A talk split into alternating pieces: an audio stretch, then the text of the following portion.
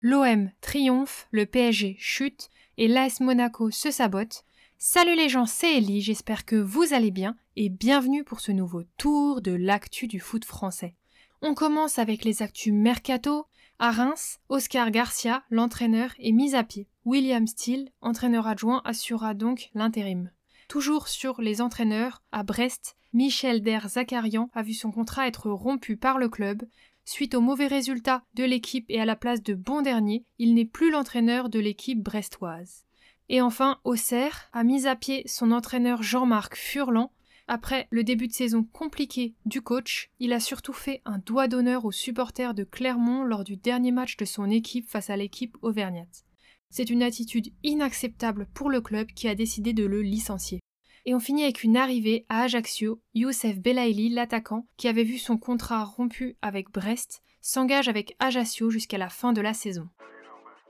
On passe aux sanctions de la LFP avec la commission qui a eu lieu pour trancher sur les suspensions de Ramos du PSG et de Rodon de Rennes. Le premier a trois matchs de suspension dont un avec sursis et le second en prend deux fermes et suite à une accumulation de cartons jaunes, Benjamin André de Lille, Mohamed Camara de l'AS Monaco, Tige Dalinga de Toulouse, Joséphone de Lille, Gravillon de Reims et Neymar du PSG prennent tous un match de suspension applicable après le 18 octobre. Et on continue avec les résultats en Coupe européenne. Tout d'abord la Ligue des Champions. Le PSG fait nul un partout à domicile face au Benfica. Après un penalty de Mbappé, Joao Mario a égalisé aussi sur penalty pour Benfica. Dommage, il y avait de la place pour gagner pour le PSG qui a montré trop de gestion jusqu'à l'égalisation lisboète et n'a pas tué le match. Mbappé est d'ailleurs devenu avec son 31e but le meilleur buteur du PSG en Champions League. Le PSG reste premier du groupe avec 8 points, pareil que Benfica, mais avec une meilleure différence de but. Et la seconde équipe en Champions League, c'est l'OM qui gagne 2 à 0 à l'extérieur face au Sporting.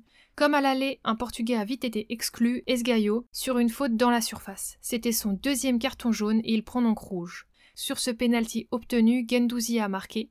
Sanchez a marqué le second but marseillais quelques minutes après. Et les Marseillais ont beaucoup tenté mais pas réussi à aggraver le score. Un autre Portugais a été exclu en fin de match suite à la contestation d'une faute qui lui valait déjà un jaune, c'est Poté. Le joueur du match est Harit car il a obtenu le penalty et a fait la passe décisive sur le but de Sanchez. Il faut noter que Marseille est le premier club français à battre un club portugais chez lui au Portugal en Champions League. Les Marseillais passent donc second du groupe avec 6 points, pareil que le Sporting, mais avec une meilleure différence de but. En Youth League, donc la Ligue des Champions pour jeunes, le PSG s'incline à domicile face au Benfica 3 buts à 2, un but de Morera et un doublé de Semedo dont un sur penalty pour Benfica et un doublé de Ousni pour Paris. C'est la première défaite de la saison en Youth League pour Paris, mais elle est suite à de nombreuses lacunes défensives face à des Portugais réalistes. Mais les Parisiens restent premiers de leur groupe avec 9 points. Quant à l'OM, ils ont fait match nul un partout face au Sporting à l'extérieur, après le 6-0 pris par ce même Sporting la semaine dernière à domicile, les Marseillais ont repris de la confiance. Batista a été le buteur portugais, et après l'exclusion du portugais Pinto, l'OM a égalisé par le but de Bastien dessus. Les Marseillais restent cependant derniers du groupe avec deux points, mais peuvent encore espérer se qualifier en cas de futurs bons résultats. La seconde coupe européenne, c'est l'Europa League. Rennes s'y impose 1 0 face au Dynamo Kiev à l'extérieur, grâce au but du jeune Wu. C'est son premier but pour sa première titularisation avec le stade rennais. Les Rennais se sont donc qualifiés pour les 16e de finale en tant que second du groupe avec 10 points. La seconde équipe est Nantes. Elle s'incline lourdement 4 à 0 à domicile face à Fribourg. Les Nantais ont touché la barre, le poteau, au début du match, mais après ils ont perdu le fil.